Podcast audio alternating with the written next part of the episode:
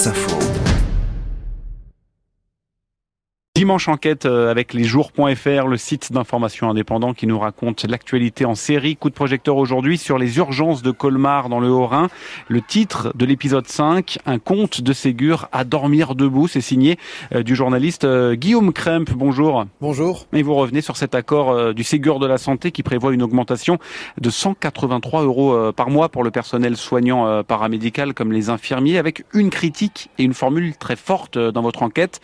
Une aide soignante des urgences de Colmar qui dit c'est juste pour nous acheter, c'est 90 euros pour la première crise Covid, 90 euros pour la deuxième vague. Est-ce que c'est un sentiment euh, que vous avez retrouvé chez, chez beaucoup de monde, chez beaucoup de personnel? Oui, il y avait une exaspération euh, au sujet des premiers résultats de ce Ségur chez à peu près euh, tout le personnel soignant que j'ai pu rencontrer, puisque chacun est d'accord sur le fait que la problématique salariale n'était pas la seule sur laquelle ils exprimaient leur mécontentement depuis, pour certains, des mois.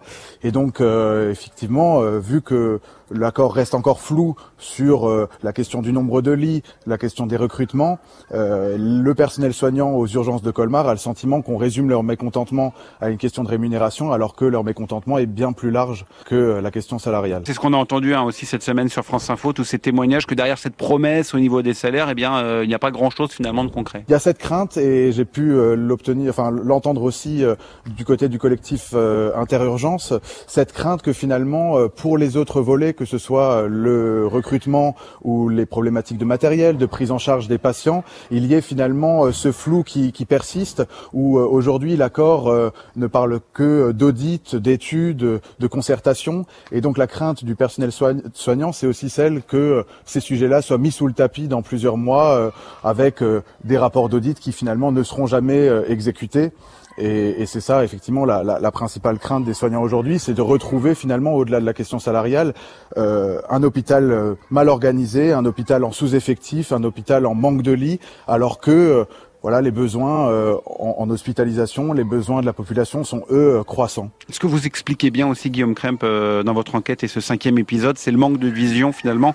À long terme, il y a eu le pic de l'épidémie de Covid et dans 15 ans, il y aura, vous dites, un pic de, de personnes âgées à prendre en charge et, et ça, on n'y est pas préparé. Tout à fait. Il y a, il y a ce sentiment que finalement le Ségur de la santé est passé à côté des, des problématiques organisationnelles que rencontre l'hôpital depuis plusieurs années. D'un côté, il y a effectivement notamment le chef du pôle urgence, Yannick Godvalès, qui exprime un certain regret par rapport au fait que le Ségur de la santé ne s'exprime en rien aussi sur la gestion de crise. Colmar a été véritablement en première ligne avec Mulhouse face à l'épidémie de coronavirus.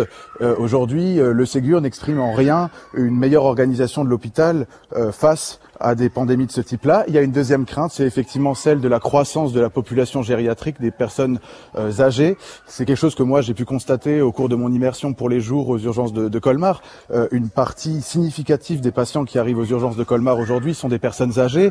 Ce sont des personnes qui ont euh, parfois chuté dans les escaliers, qui se sont fait une fracture euh, du bassin. Ce sont des personnes qui parfois sont isolées et se sont retrouvées pareil, euh, isolés, sans pouvoir manger, sans pouvoir boire, arrivent euh, en dernière minute aux urgences et doivent être soignés. Aujourd'hui, euh, le personnel soignant s'inquiète de voir cette population croître aussi dans leurs services et de ne pas voir une meilleure organisation pour prendre en charge ce type de, de, population qui a été aussi très très présent pendant la crise du coronavirus. Un dernier point, et votre épisode se termine d'ailleurs là-dessus, les infirmiers, les aides-soignants, les administratifs de l'hôpital vont être augmentés, mais pas les ambulanciers qui en fait ne dépendent pas du ministère de la Santé les ambulanciers aujourd'hui dépendent du ministère des Transports. Ce sont souvent des salariés d'une entreprise privée.